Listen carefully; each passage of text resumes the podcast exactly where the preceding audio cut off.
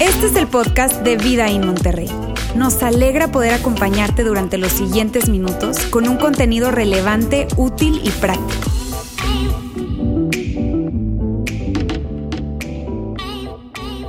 Excelente manera de arrancar el día de hoy. Estamos en la segunda parte de esta serie que titulamos Quédate con el cambio, porque miren, realmente los pastores y el equipo queremos que cada uno de nosotros podamos decir eso. Que cuando lleguemos ahí a pagar en efectivo y nos traigan el cambio o el vuelto, como dicen en algunas partes donde nos ven, que podamos decir eso. No, no, tranquilo. Quédate con el cambio. Ah, qué chulada. Imagínate que pudiéramos decir eso. Y fíjense, la semana pasada arrancábamos esta serie y Roberto nos, nos compartía y nos decía que el tema del dinero y, la iglesia históricamente como que no se llevan muy bien. Y, y esto hay, hay razones para eso.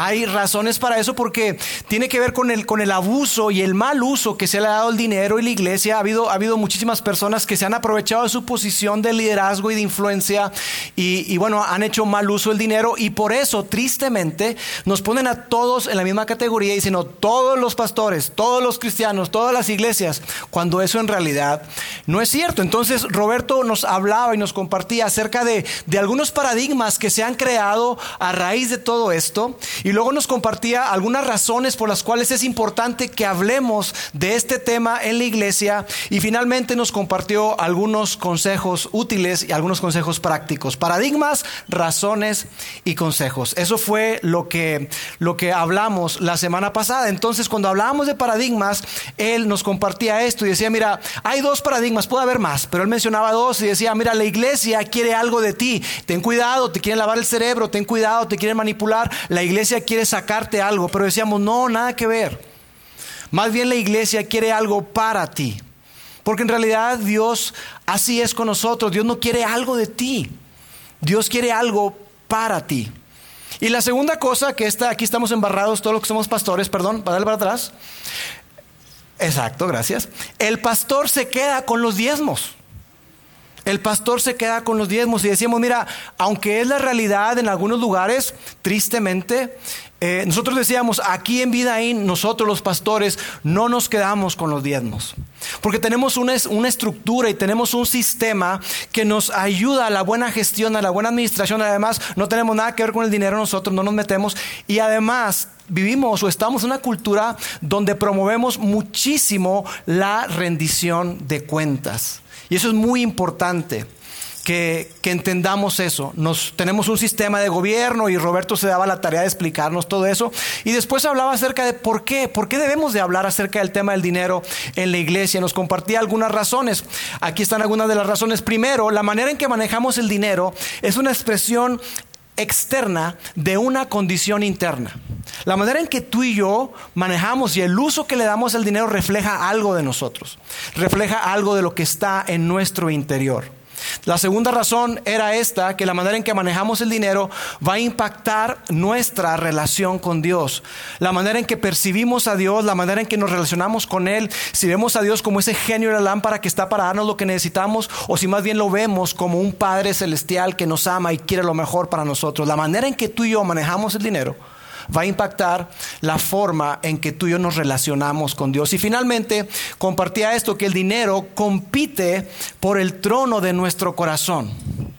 Probablemente más que cualquier otra cosa, el dinero compite por ocupar el primer lugar en nuestra vida, ser lo más importante para nosotros. La verdad que fue un, mensaje muy, muy relevante. Yo te estoy dando un mega resumen. Si tú quisieras escucharlo, lo puedes hacer en nuestra página web, vidain.org, diagonal mensajes, o también a través de nuestros canales de YouTube o nuestro canal de podcast. Búscanos como Vidain y ahí podrás escuchar el mensaje de la semana pasada y de otras series que incluso tú puedes compartir con amigos, con familiares, para que esto pueda llegar a muchas más personas. Y bueno, después de eso, Roberto nos compartía algunas buenas prácticas algunos consejos que tú y yo podemos eh, aplicar para realmente disfrutar todo este asunto de las finanzas y el dinero en lugar de estar sufriendo todo el tiempo. Y él compartía cuatro cosas, las vamos a poner acá. Uno, haz un presupuesto. Haz un presupuesto. Muchas personas no tienen un presupuesto. Muchas personas no saben lo que es un presupuesto. Entonces decía, tú tienes que hacer un presupuesto. Número dos, sal de las deudas. No es bueno estar endeudado. Número tres, da, ahorra, invierte. Tenemos una frase acá que decimos, da, ahorra y vive con el resto. Da, ahorra y vive con el resto. Y aquí él hablaba acerca de no solamente vivir, sino tener la capacidad para ahorrar y para invertir sabiamente en nuestros recursos. Y por último, sé increíblemente, extravagantemente generoso. Esos eran los consejos que Roberto nos compartía y la verdad, si tú los ves, son, muchos de ellos son bastante lógicos y, y son consejos sabios, pero ¿sabes cuál es el asunto? El asunto es que poner en práctica estos consejos, si bien son sabios y tienen, pueden tener una, lógica, es, es contracultura. Es mucho más fácil decirlo que hacerlo. Una cosa es decir, mira, haz presupuesto, haz esto, no, no, no, tengas deudas, da, ahorra, invierte, sé increíblemente generoso. Una cosa es decirlo y otra cosa es poder hacerlo. Se requiere de muchísima intencionalidad. Se requiere de muchísima disciplina, pero te digo, es contracultura. En realidad, lo que nos pasa a ti y a mí es que gravitamos hacia lo contrario. Hacemos lo contrario a estos consejos que Roberto nos compartía. De hecho, hacemos esto. Vivimos sin planear y eso nos lleva a fracasar. Vivimos endeudados y eso nos tiene como esclavos. Vivimos egoístamente y vivimos tristemente. Perdón, quería que rimara, entonces discúlpenme.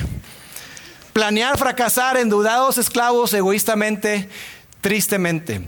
Y es que esto es así, tú y yo gravitamos hacia lo contrario, gravitamos hacia, hacia eh, lo contrario a planear, a ser generoso, a, a, no estar endeudados, porque pareciera que caminar hacia lo que es sabio nos parece poco atractivo. Además es algo que requiere de mucha disciplina, requiere de muchísima intencionalidad, requiere de esfuerzo.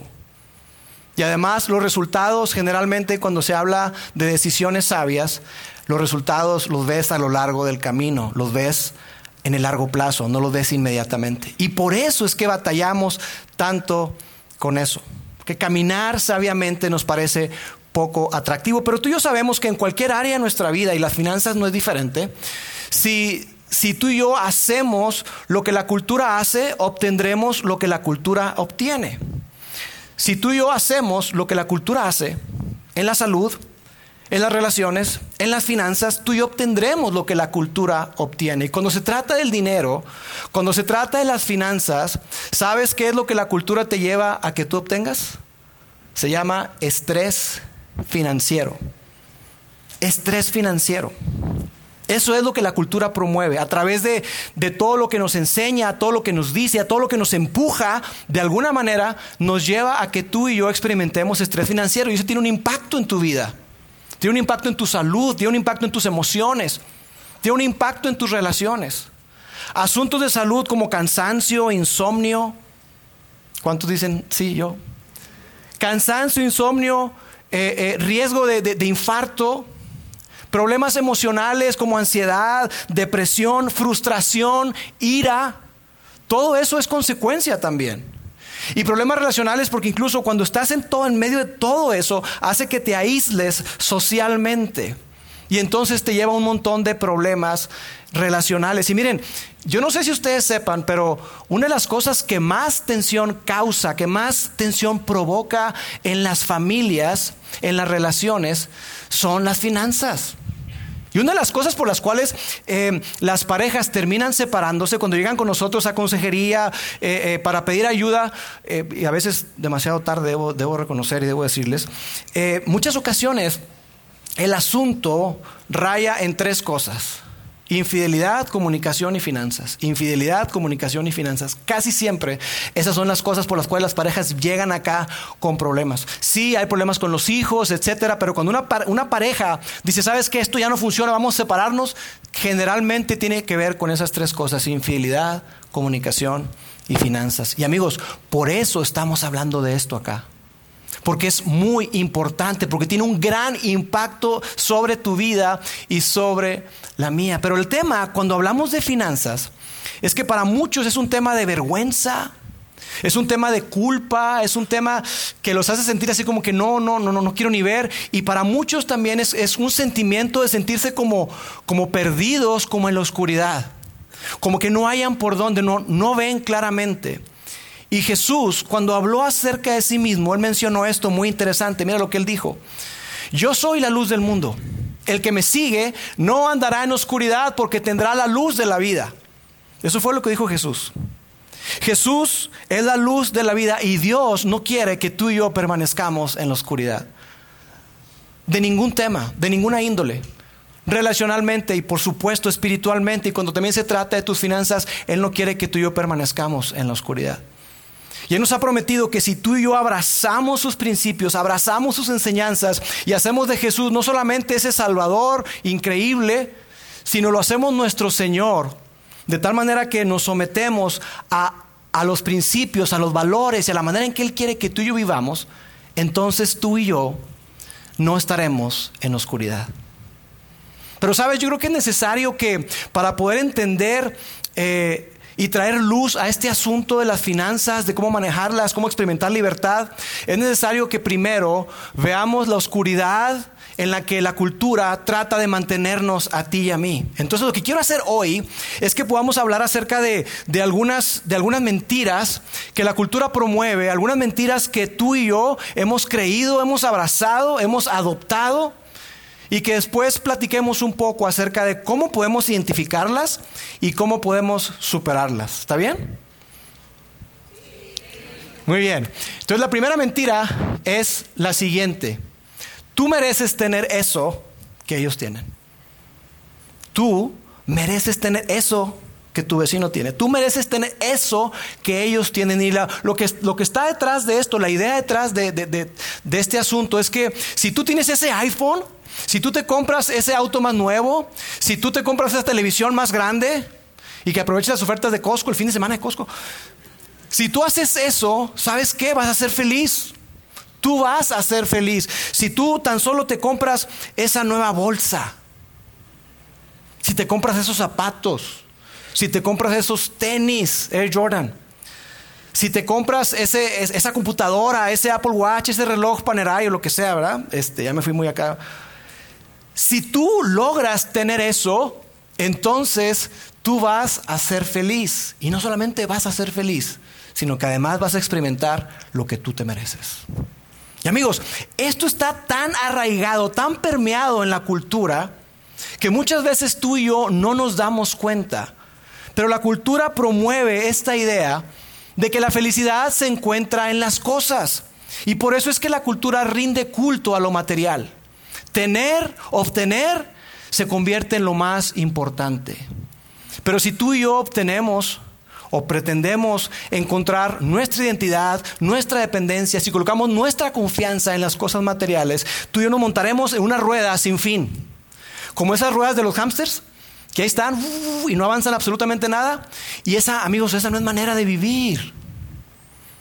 Y Dios no quiere que tú y yo vivamos así. Por eso es que Jesús habló muchísimo acerca del dinero.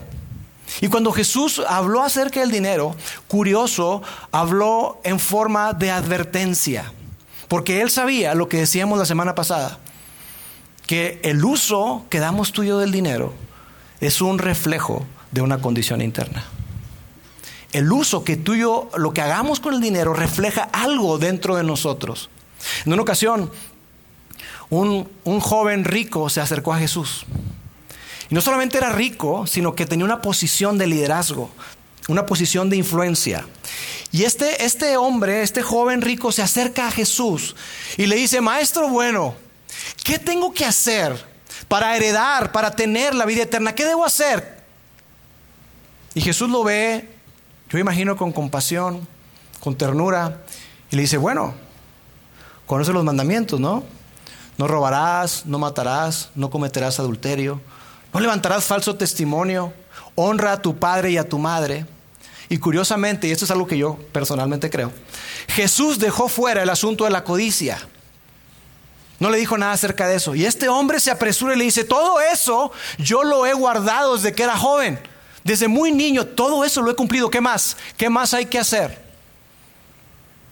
Yo creo que Jesús quería que él se diera cuenta en dónde estaba realmente su corazón.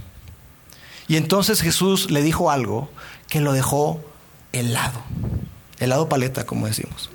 Esto fue lo que Jesús le dijo. Todavía hay algo, hay una cosa que te hace falta.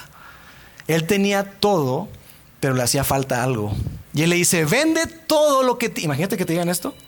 Vende todo lo que tienes y reparte el dinero a los pobres, a los que están en necesidad, a esas personas que, no tienen lo suficiente, que no tienen lo mínimo necesario, dáselo a ellos. Dáselo a ellos, así tendrás recompensa en el cielo. ¿Me estás preguntando por la vida eterna? ¿Me estás preguntando por la eternidad? ¿Cómo heredar la vida eterna? ¿Cómo tener la vida eterna? Tú tendrás tesoro en el cielo. Y después continúa y dice, luego ven y sígueme. Pero dice que este hombre, cuando oyó esto, se puso muy triste porque era muy rico.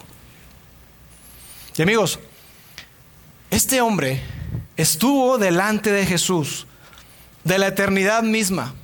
Estuvo delante de Dios encarnado, Dios hecho hombre, y no pudo entender. Él estaba preguntando cómo hacer para tener la vida eterna. Y Jesús le dijo, ¿cómo?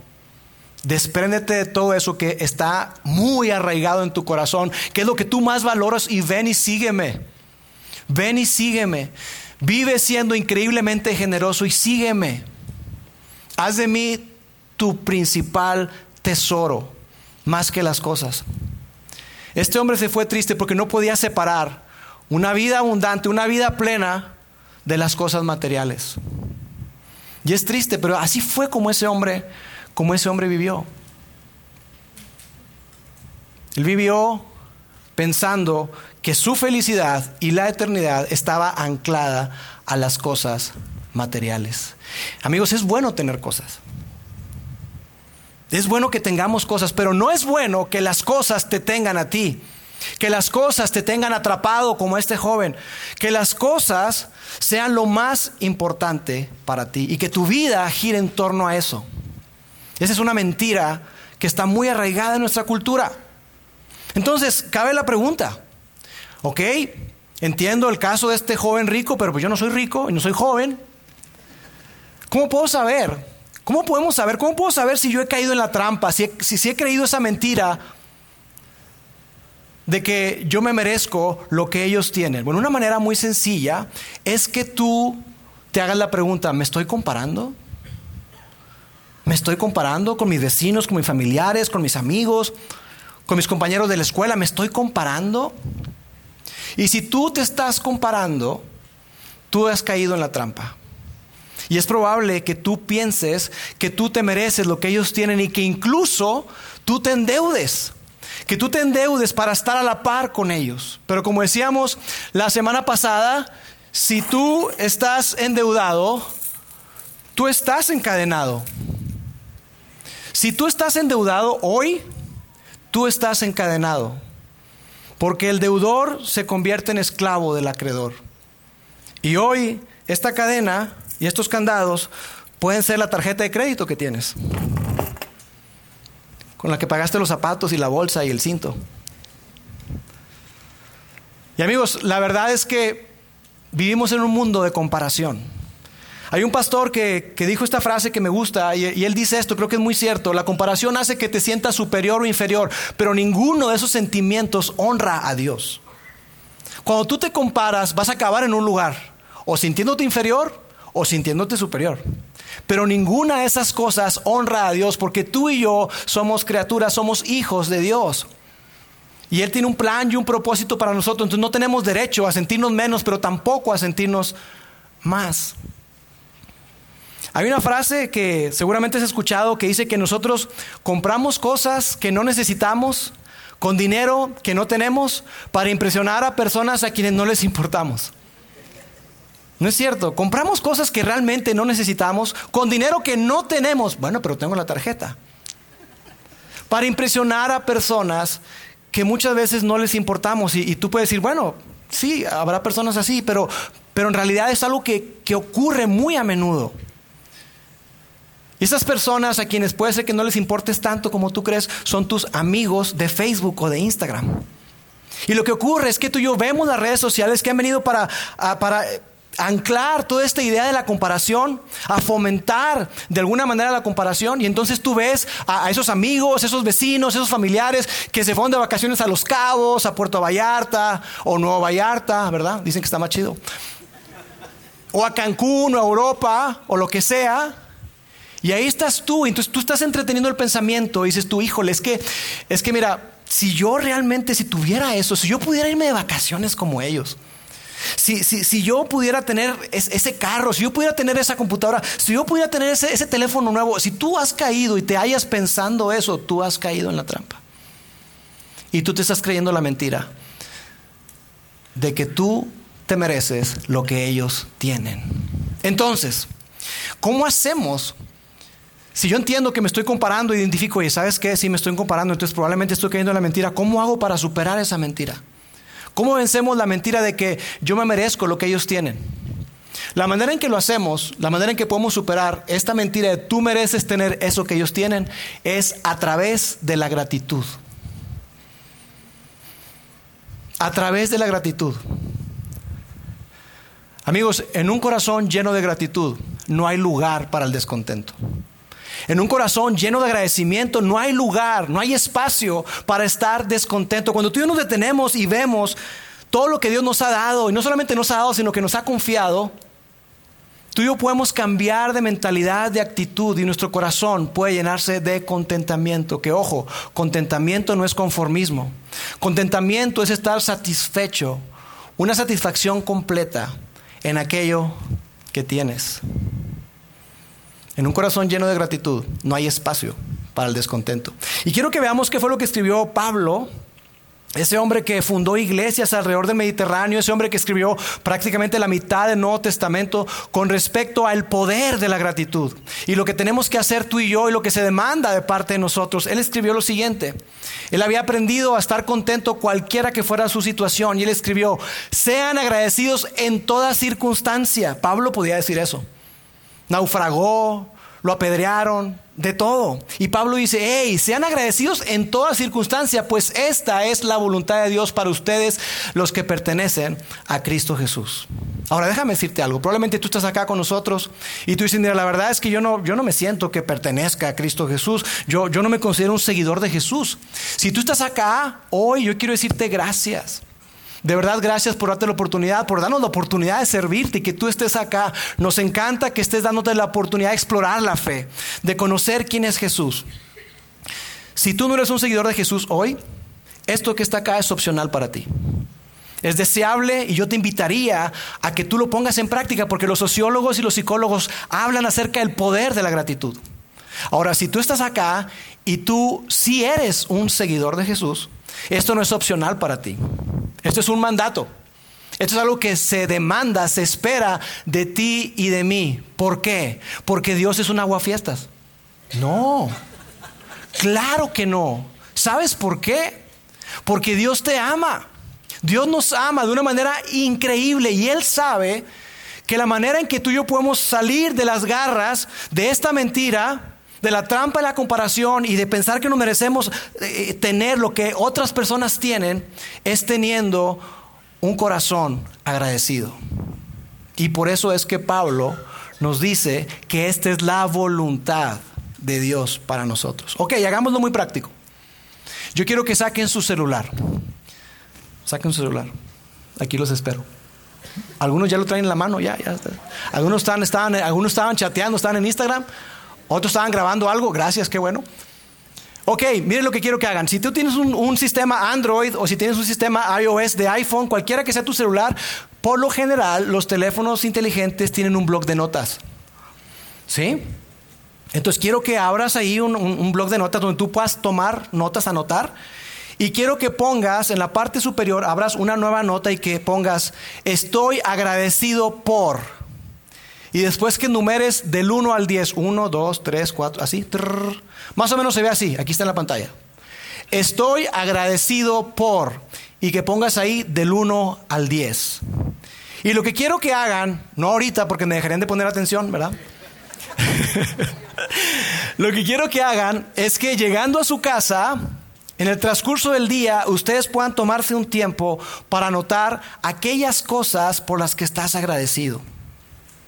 Anota aquellas cosas por las que estás agradecido. Y incluso puede ser una buena dinámica que ahí en tu casa, en la sobremesa, puedan compartir eso por lo cual están agradecidos. Puede ser salud, familia, etcétera, que ustedes coloquen ahí. Y luego quiero que hagas esto. Probablemente tú dices, no, mira, yo con la familia no lo voy a hacer, yo mejor lo hago solo, perfecto, hazlo como tú quieras, pero hazlo.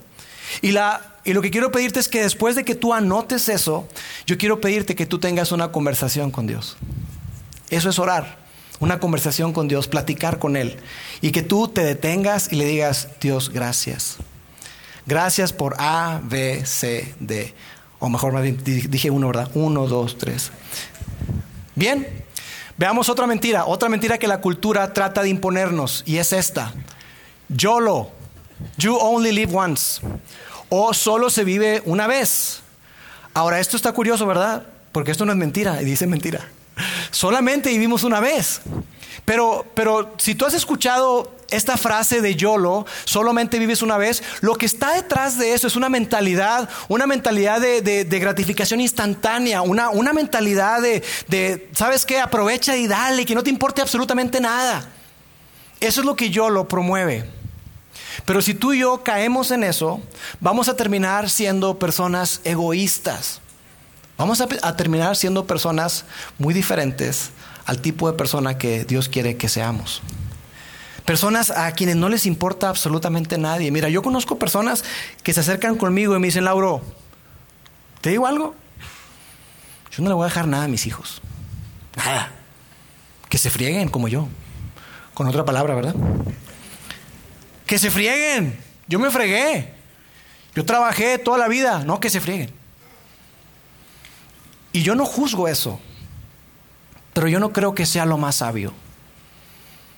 Porque cuando tú vives de esa manera, estás con esa mentalidad de, no hombre, mira, dale, todo lo que llegue a tus manos, quémalo, así como ahorita con la maquinita. dale.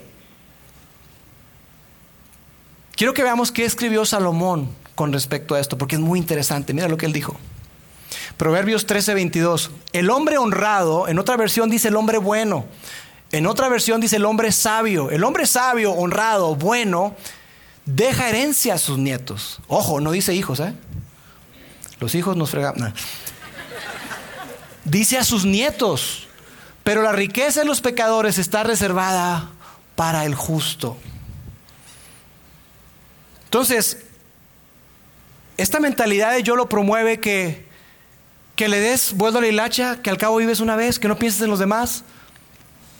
Pero una persona sabia es una persona que, que piensa en el futuro, que piensa en las siguientes generaciones. Las siguientes generaciones van a conocer cómo manejaste tu dinero. Las siguientes generaciones van a saber qué hiciste con aquello que llegó a tus manos. Y las siguientes generaciones, escucha esto, su fe será impactada de acuerdo a cómo tú manejes el dinero. La fe de tus hijos la fe de tus nietos, la fe de las siguientes generaciones, los que vienen detrás de ti, será impactada por la manera en que tú y yo manejamos el dinero. Entonces, ¿qué vamos a hacer con respecto a eso? Porque tus nietos, tus hijos, van a conocer cómo manejaste el dinero, van a conocer qué hiciste con el dinero. Así que la pregunta que tenemos que hacernos de alguna manera es, ¿sirves, ¿sirves a Dios o al dinero? ¿Sirves a Dios o sirves las riquezas? ¿Qué haces con todo aquello que llega a tus manos? Eres una persona que se puede identificar el día de mañana, tus nietos, tus hijos, ¿qué van a decir de ti? Mira, la verdad es que mi papá, la verdad es que mi abuelo, híjole, personas extraordinariamente generosas, increíblemente generosas. O no, mi abuelo, no, mi papá, un tacaño de primera. No, para sacar dinero era, uff, duro con el dinero, durísimo. ¿Qué van a decir de ti? Porque amigos, yo sé que nos da risa, pero eso va a impactar la fe de tus hijos. Porque eso, va, e, e, eso refleja algo y va a decir, mira, ¿sabes qué? Para mi abuelo, para mi papá, para mi mamá, el dinero era muy importante, era más importante que nosotros. Qué triste que digan eso. Así que tenemos que detenernos a reflexionar. ¿Qué quiero que digan de mí las siguientes generaciones? Entonces, ¿cómo vencemos esta mentira de YOLO? ¿Cómo la, cómo la, la puedo vencer? Aquí está. Piensa en un legado. Piensa a largo plazo. Ten mentalidad de legado, ten mentalidad de largo plazo. La mentalidad de largo plazo nos ayuda a romper con esta atadura, con esta idea de que solamente vives una vez, así que dale, no pasa nada. Quiero que veamos lo que escribió un salmista. Eh, se cree que este pasaje lo escribió Moisés y esto es lo que dice en el Salmo 90, 12. Haznos entender que la vida es corta, que la vida es muy breve que estamos un día aquí y el día de mañana ya no estaremos. Dios, ayúdanos a entender que la vida se va demasiado rápido y que es breve, de tal manera que podamos vivirla con gran sabiduría. Y sabes, esto que se escribió hace muchísimos años, hoy la psicología lo respalda. Hay un estudio reciente que hizo, eh, está publicado en el Journal of Research in Personality. Ah, qué loco, ¿verdad? Y, esa, esa eh, investigación que hicieron, se dieron cuenta de algo, que, que nada impacta más la vida de una persona que entender la mortalidad y lo breve que es la vida. Que cuando una persona entiende que está por aquí solamente un poco de tiempo, esa persona decide vivir de forma virtuosa, así lo dicen ellos, de forma virtuosa, de forma diferente. Y entonces rompe con ese tipo de mentalidad de solamente vives una vez, dale, no importa. Porque incluso dicen que esa mentalidad de solamente vives una vez es una mentalidad autoindulgente, es una, es una mentalidad para justificar un comportamiento peligroso y dice aquí en el estudio, incluso tonto y estúpido. Porque no tienen reparo en nada. Total, se vive solamente una vez. Dale. No pasa absolutamente nada. Y creo que por eso Jesús también mencionó acerca de en dónde debe estar puesto nuestro corazón, cuál debe ser nuestro enfoque, corto plazo o largo plazo y un legado. Y esto fue lo que dijo Jesús.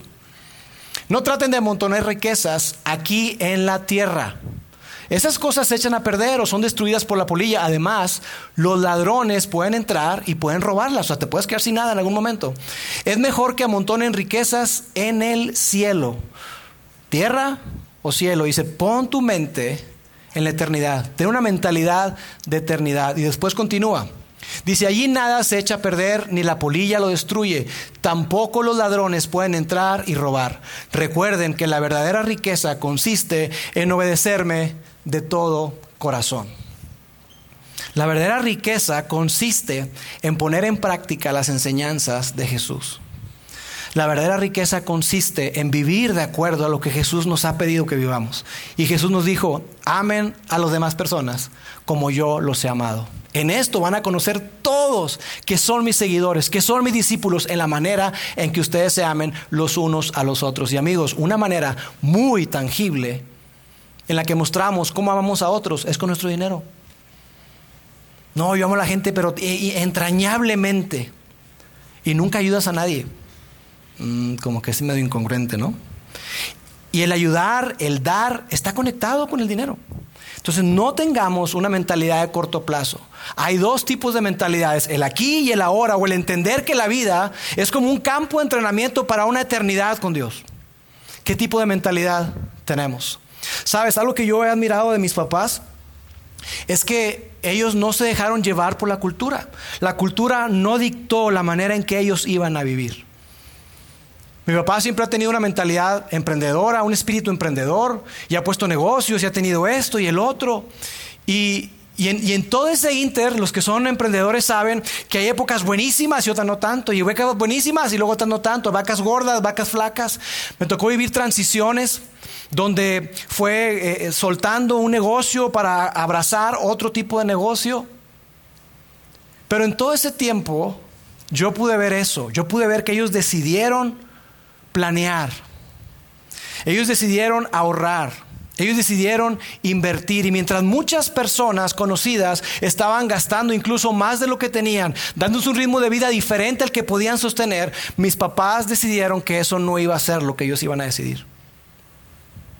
Y yo me acuerdo, Me acuerdo perfectamente que había amigos, había conocidos que se la vivían de un viaje para otro y yo decía, wow, ¿cómo le hacen? Y no es que nosotros no saliéramos, no, tampoco. Pero había una mentalidad de largo plazo que les permitió vivir una vida extraordinariamente, increíblemente generosa. Mira, aquí está mi papá y no quiero que avergonzarlo, pero mi papá organizó durante muchos años una cena para pastores. Porque no sé si sepan, pero históricamente, al menos en Latinoamérica, los pastores son muy mal pagados. Y mi papá organizaba una cena para darles algo, un cariñito a los pastores. Y él ponía mucho de su dinero. Y hablaba con un montón de gente, hey, la cena de los pastores, ¿qué onda? ¿Cuánto vas a poner? ¿Qué onda? ¿Qué onda? Esa es una mentalidad generosa, es una mentalidad de legado, una mentalidad de largo plazo. Y parte de su legado ha sido ese. Parte de su legado, por supuesto, que ha sido la fe. Y parte de su legado ha sido entender que la vida no se trata del aquí y el ahora, sino que se trata de la eternidad. Y lo que hagamos aquí, lo que tú y yo hagamos aquí, tendrá un eco por la eternidad. Entonces, ¿de qué manera estamos, estamos viviendo? Mis papás me enseñaron a mis hermanos y a mí a dar, a ser generosos y a vivir con el resto, a gastar. ¿Y a cómo gastamos? Ellos me enseñaron a través de, de, lo que ellos hicieron con nosotros. Para mí yo lo veo así, como una llave. Una llave donde está esta cadena y a través de esa llave yo puedo soltar y puedo estar en libertad. Pero de otra manera no lo puedo hacer. La verdad de Dios en nuestras vidas, la verdad de que Dios es un Dios generoso, increíblemente generoso, ha traído libertad a mi vida y a la vida de mi familia. Así que yo quiero dejarlos con una pregunta. ¿Qué plan tienes? Eso es lo práctico. ¿Qué plan tienes para dejar un legado? ¿Qué plan tienes para, para mantenerte en libertad financiera? ¿Tienes un plan? Porque amigos, si no planeas, tristemente estás planeando para fracasar aunque no lo quieras. La gente que no planea está destinada a fracasar. Y yo, quiero decirte algo, nosotros como iglesia queremos ayudarte. En los próximos meses tendremos grupos cortos y algunos de esos grupos cortos son de finanzas. Y si tú quieres, eh, eh, tú puedes ir acá, aquí estamos en Monterrey en el auditorio, saliendo hay un, lugar que se llama conexión. Tú puedes anotarte ahí, puedes registrarte ahí. Si nos estás viendo online, tú puedes escribir a info.vidain.org. Nos dejas tus datos y nos vamos a poner en contacto contigo, porque tenemos personas que, que son muy administradas, personas que tienen una gran sabiduría financiera y que pueden ayudarte. Porque queremos que cada persona, lo dije al principio, queremos que cada persona tenga esa libertad para decir, hey, quédate con el cambio, tranquilo, por la manera en que estás manejando tus finanzas. Última mentira. La última mentira que vamos a colocar acá es esta. Tus errores definen quién eres. Tus errores definen quién eres. Y esto es algo que está también muy arraigado. ¿Por qué? Porque, miren, si tú tienes más de 15 años, tú te puedo garantizar que la has regado, has metido las de caminar con las finanzas. En algún momento, porque es parte de la vida, es parte del aprendizaje. Todos nosotros que hemos manejado dinero, en algún momento nos hemos equivocado. Hemos hecho una mala inversión, hemos gastado de más, no, respetamos el presupuesto, oye, pero ya nos pasamos, no, no, no pasa nada. Uh. El asunto con esto, ¿sabes qué? Es que, a diferencia de otras cosas, con el dinero hay un registro. Hay un registro de eso. Hay un registro de ello. O sea, eh, yo puedo decir de, mi esposa, no, hombre, mi relación con Mónica está espectacular, mira, de 10. Ajá, ¿basado en qué? Pues yo creo, ¿no? Bueno, pues es lo que dice Lauro. No, con mis hijos, mira, mi relación 9.5. Pregúntale a mis hijos. Pero con respecto al dinero, hay un marcador, un marcador que no miente. Un marcador que te dice cómo estás, en dónde estás. Activos, cuánto tengo, menos lo que debo. Ese es mi patrimonio neto. Lo que tengo, menos lo que debo. ¿Sí? Ese es mi patrimonio neto. ¿Y sabes qué pasa? Que tristemente la cultura nos dice que tú eres lo que tienes. ¿Tienes mucho? Ah, vales un chorro. ¿Tienes poco? Mm, qué pena. Realmente, pues bueno. y hasta la manera en que abordamos a las personas, el respeto que les damos, la honra que les damos, tristemente muchas veces está asociada con lo que esas personas tienen. Pero amigos, eso es una gran mentira. Tú y yo no somos lo que tenemos. Tú y yo somos quien Dios dice que somos. Y nuestro valor está y nos lo da Dios, no la gente que podamos, el dinero o las cosas que podamos tener. Todos nosotros cometemos errores. Y quizá tú estás acá hoy escuchándome y tú dices, híjole, si mi esposa supiera las deudas en las que estoy, si mi familia supiera, y probablemente te sientes avergonzado, estás triste, puede ser que estés atorado, pero yo quiero recordarte algo, un pasaje que para mí me ayuda a, experimentar esperanza y libertad y es este, está en 2 Corintios 5, 17, dice, por lo tanto, si alguno está en Cristo, es una nueva creación. Lo viejo ha pasado, he aquí todas las cosas son hechas nuevas. Yo no conozco tu historia, no conozco tu historia, pero sí sé que tú la has regado con la cuestión del dinero. Estoy segurísimo. Todos nos hemos equivocado. El asunto es que a veces nos quedamos entretenidos con ese pensamiento y entonces nos autoflagelamos, soy de lo peor, no sirvo para nada y te quedas ahí empantanado. O por otro lado, puedes que tomes una actitud que muchos toman, bueno, pues todo el mundo se equivoca, ¿no? No pasa nada. No tampoco.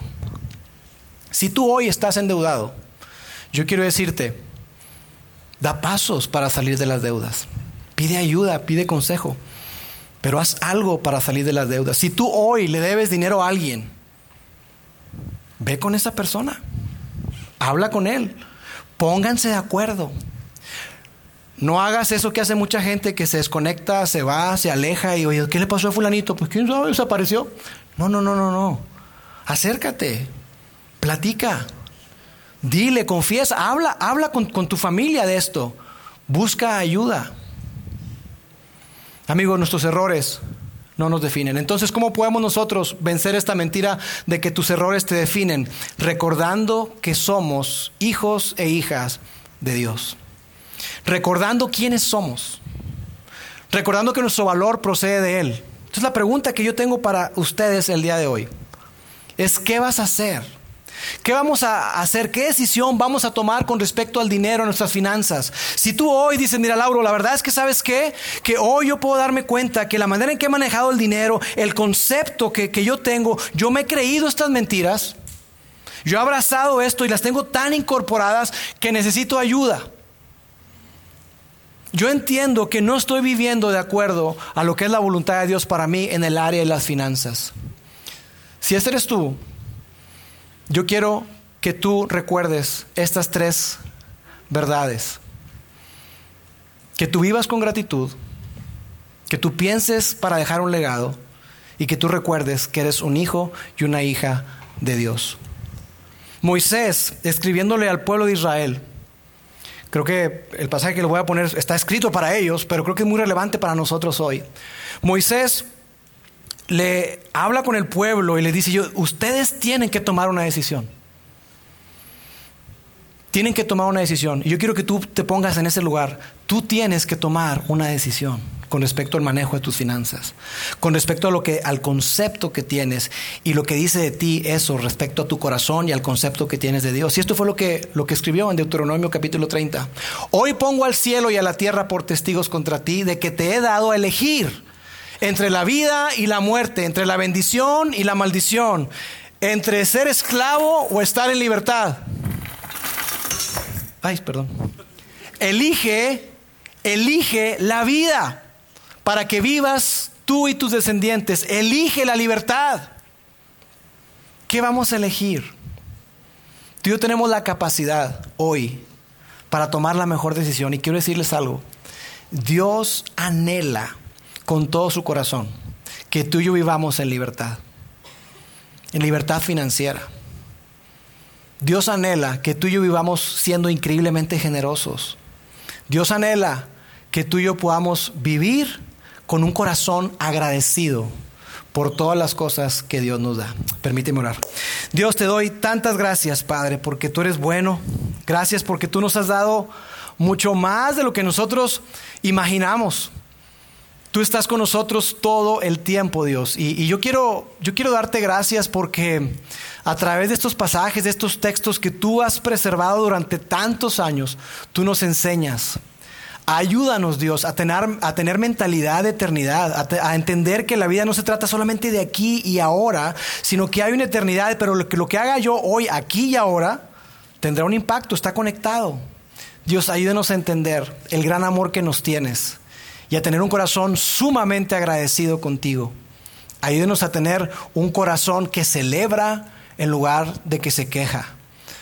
Un corazón que, que reconoce las cosas que tú nos has confiado en lugar de un corazón que está fijándose en aquellas cosas que no tiene.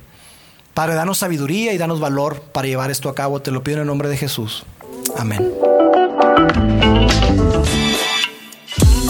Sigue conectado a los contenidos de Vida en Monterrey a través de nuestro sitio web y de las redes sociales. Muy pronto estaremos de vuelta con un nuevo episodio.